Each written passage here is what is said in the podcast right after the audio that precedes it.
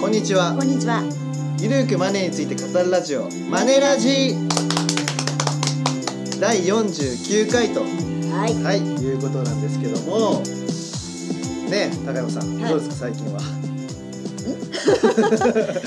最近はねありがたいことに本当ね、まあ、年末っていうこともあるんだと思うんですけど、はい。本当いろいろお仕事をうまあいただいていて、んはい。まあ忙しくさせていただいてるなっていううん。のがありますね。はい。でそれに加えてね子供の行事も増えるんですよね。あ年末っていろいろ。あなるほどなるほど。だからねなんか本当に毎日なんか集中して生きてるって感じ。じゃあね高山さんは先生って言われることが多いから、し本当にまさに師走ですね。まさにね。ねえ。まさにね。はいはい。ありがとうございます。はい。はい。というわけで、うん。えー今回は、うん結構ね東洋経済で僕たち記事をね書いてるんですけどもそうですね。あの高年収なのに貯蓄できないとかお金が貯められないっていう内容をね、結構書いてるんですけども、はい。まあ、結構ねそれがたくさんの方に読まれているようで、うんでまあその貯まらないっていうことはそれを直せば裏返しで貯まるということなので、はいまあ、そういった切り口で僕たち書いてるんですけども、まあ、今回はじゃあ高年収なのに、まあ、高年収じゃなくてもですねあのお金が貯まらない人うん。はどういうふうな行動だったり習慣があるのかとうん。いうところを、まあ、話していければなと思うんですけども。はい。はい。じゃあどんな感じですか？そんな感じですか？はい。あでもね本当にあのまあねいろんな方がご相談来ていただけるんですけどもあの結構年収あるのにうんうん。貯金がこれだけっていう人って結構いるんですよね。うん。で今世間であうんうん。のサラリーマンの平均年収って400万って言われてるじゃないですか。うん。でもまあ結構うちのお客様って割と女性でも700万800万900万ぐらい稼いでる方もいらっしゃるんですよ。なんですけど貯金が全くないなっていう方がいて、うん。でそういう人の,、まあ、あの家計分析みたいなのをすると、うん。共通してるのがね日常の消費すべてをワンランク上にしているっていう。ああなるほどワンランク上ね、うん。例えばそれはスーパーはじゃあ普通の、ね、安いスーパーじゃなくて、うん。そうなんか名前出しちゃうとあれなんですけどそうそうイオンとか伊東洋華堂じゃなくってで成城石井で買い物してるとなかるほど。あとは例えばあの洋服とかも、うんうん。ユニクロとか、うんうん。ザラとかじゃなくて、うユナイテッドアローズ。んなるほど。とか、うんうんまああのコーヒーも、うん。ドトールとかマックの100円コーヒーじゃなくて、うスタバとか。うん。そういうところっていう上島コーヒーとか。あそう上島コーヒーとか、そういう、まあ、ちょっとちょっとが全て日常生活ちょっとずつがうん。全てワンランクなるほど。消費っていう傾向があるかなと思いますね。ち。なみに高年収ってどこら辺なんですかね定義はあのねちょっとあの、ななんか見たんだけど、うん。あの高級取りっていう意識自分たちで高級取り意識っていうのを、が、えー感じるのがね年収600万か年収600万から。なるほど。年収600万だと手取りは4050まあ、40万くらいですかねうん。いろいろなものを。なるほど。差し引いてしまうと。うんうんまあ、もちろんあのボーナスもねあそうそうもらってますからねうんうん、もう少しね手月の手取りは少ないかもしそうれないでけど。ですすね。少なくなる可能性ありますけどね。なるほど。だから年収600万以上ってる人たちはまあ高年収に該当し始めると、し始めるし自分たちも高級取りっていう意識がうん。芽生えるっていうのがそこのラインだったうんうんうんっていうことみたいですよ。はい。うんでまあ共通点の一つ目が、うんまあ日常の消費すべてがワンランクになりがちだと、そう。うん。うんなるほどね。そうこれねやっぱ本当に顕著なんですよね。うんうんなんかそこは大きいかな。うんうん。うん。あであらかじめね皆さんにお伝えしておきますと、うん。別に消費するのは悪いことじゃないと思うんですね。うん。あのお金を使うことお金っていうのは使われてなんぼなので、まあね。はい。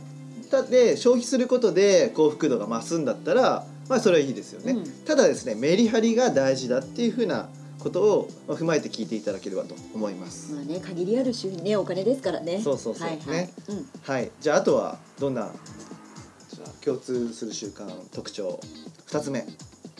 あとはねはい。自分にかけるお金。うん。まあなんかなんだろう、まあ、自己投資と称して。ああ 自分磨きというか。そうそうそうそうそう。そう、はいはいはい。まあそれ大事なんですよ、はい。自己投資は、はい。そう大事なんですけれども、まあなんだろうね。結構その、まあ、自己投資というんだったらちゃんとリターンがあるかどうかうん。っていうところを考えることも大事なんですけど結構そのある程度家計に余裕がある方っていろいろそのヨガ費とかうん。うん美容費とかうん。にかけが、かけすぎっていうような傾向もあるかなっていうところですかね。なんかね、自己投資っていう名目で何でも入れ込んでる気はするんですよ。例えば美容とか、うん。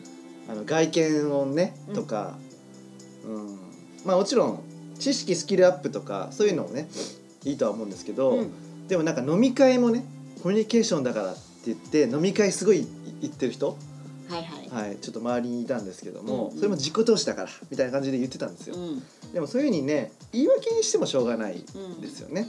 だからポイントとしては、まあ、スキルアップ知識にかけるのも別にいいんですけどもなんかねリターンをやっぱ考えた方がいいうんですかね。投資って言ってんだからいつ戻ってくるのかっていうところですね。うんで、ね、全く戻る気配がないんだったらそれは投資じゃなくてただの浪費になっちゃうのかなと。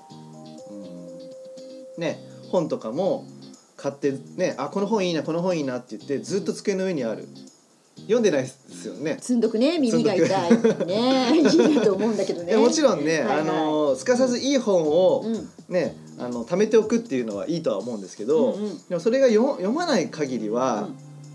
投資にはならないですね。うん。はい、というわけなので、はい。まあお金がたまらない人たちっていうのはそういったところにうん。あのお金をかけすぎていてう、ん。うん、ちょっともう少しいつリターンが得られるのかっていうのを考えた方がいいんじゃないかうんというところですね。うんまあ、だ逆に高年収でお金が貯められる人っていうのはそういうところをきちんと意識してお金を使っているっていうことですね。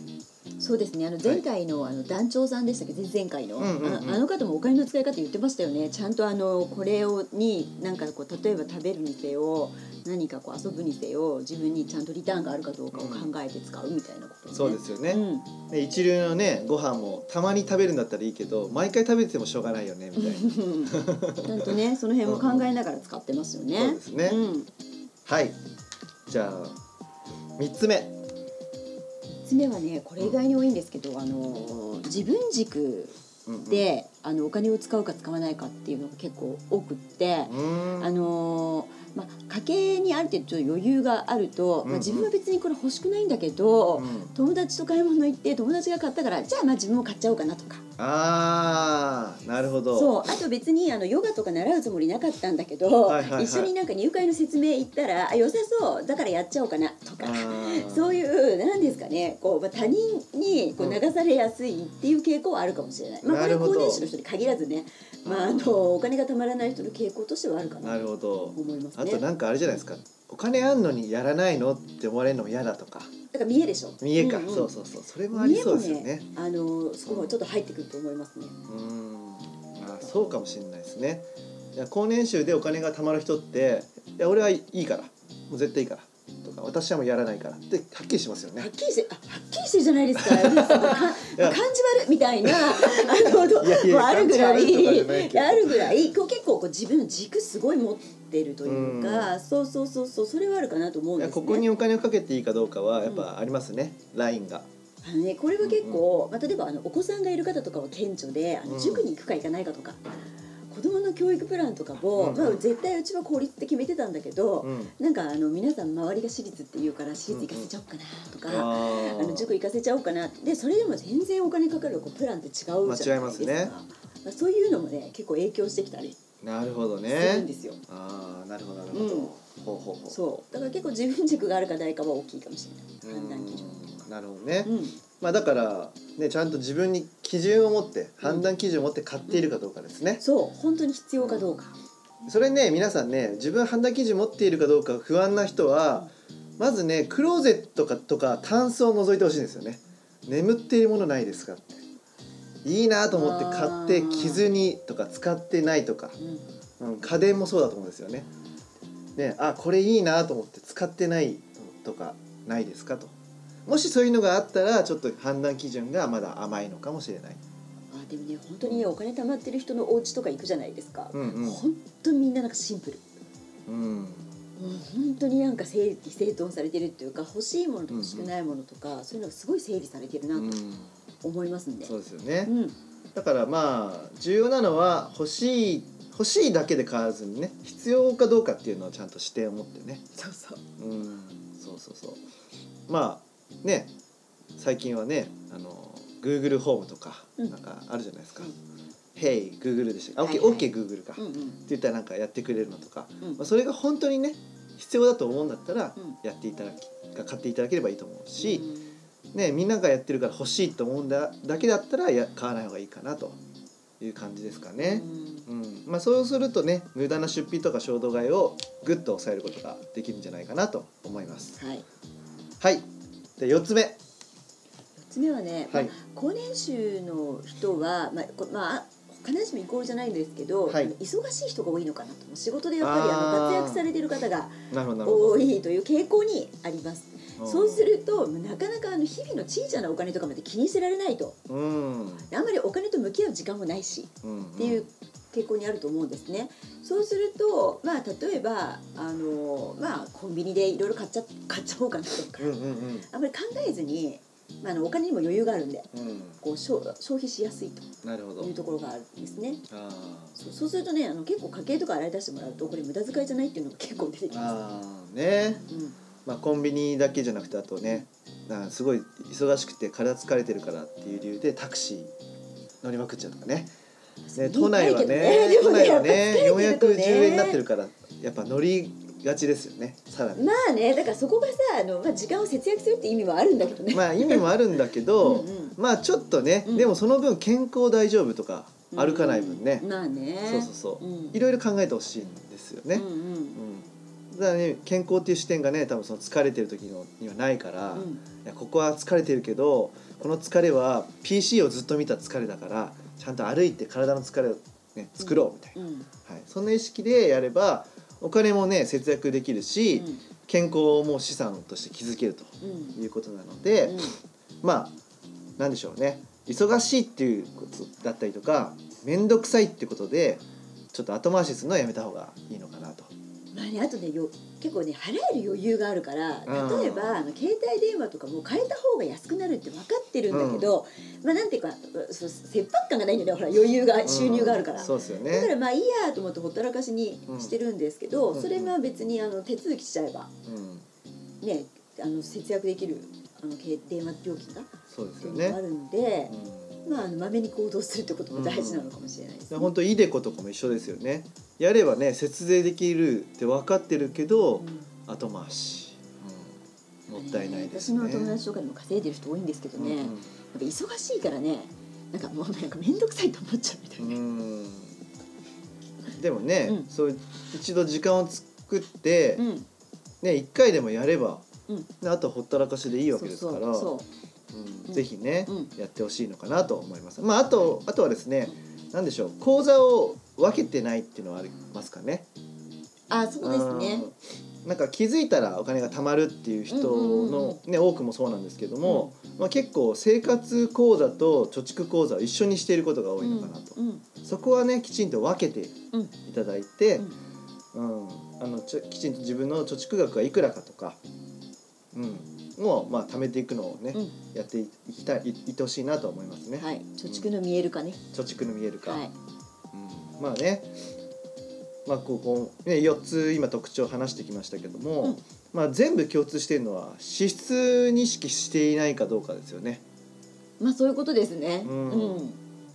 自分の、ね、支出が何にお金、ね、何にいくら使っているのか、うん。それを意識するだけで、まあ、全然違うんですよと、うん、いうお話なんですよね。はい。うん、ね。でまああと今日紹介してないのあとはあれですよね。なんか教育費にお金かけすぎちゃうっていう例ありましたよね。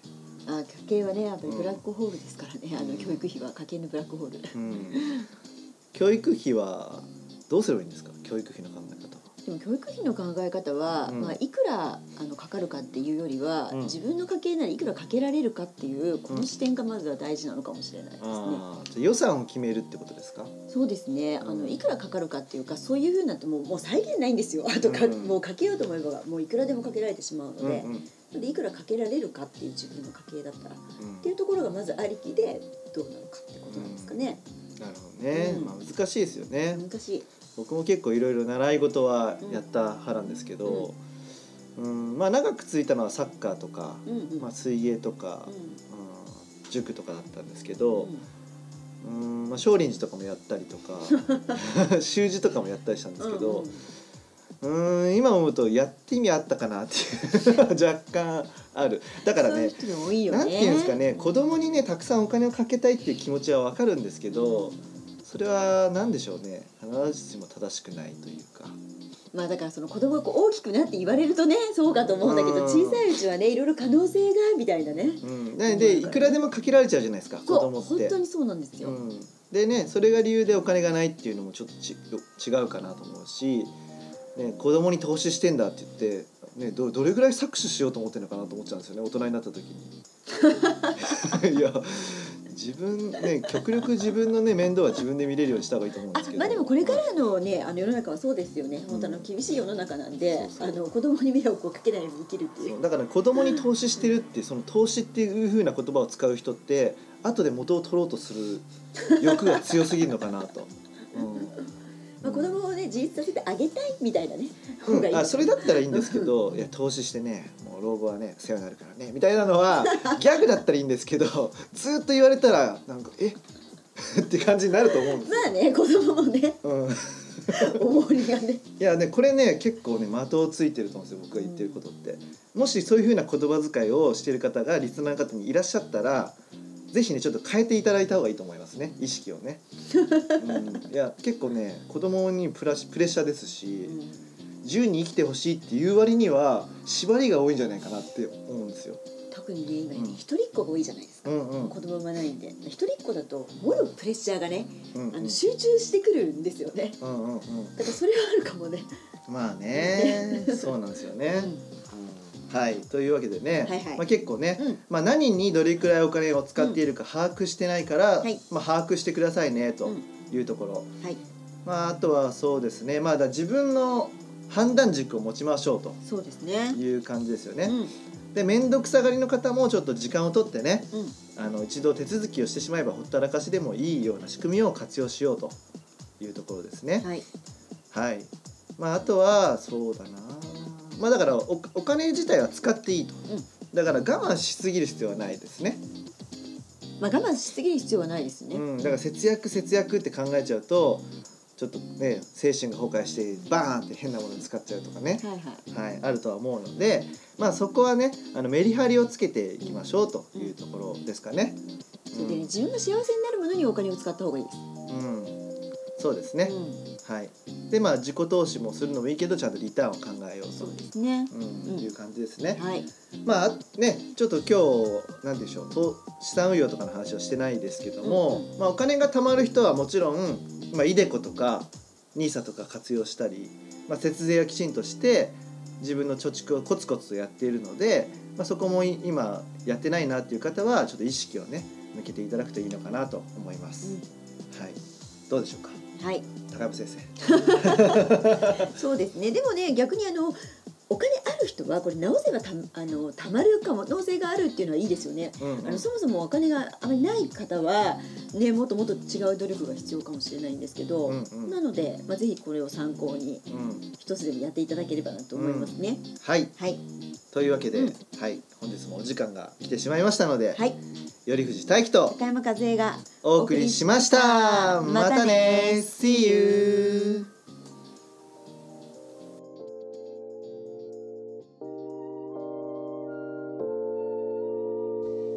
この番組では皆様からのご意見ご感想をお待ちしております。宛先は info アットマークマネー &you ドット jp info アットマーク money and you ドット jp までお寄せくださいこ。の番組はマネーユー頼藤大輝高山和恵制作リベラミュージックでお届けしました。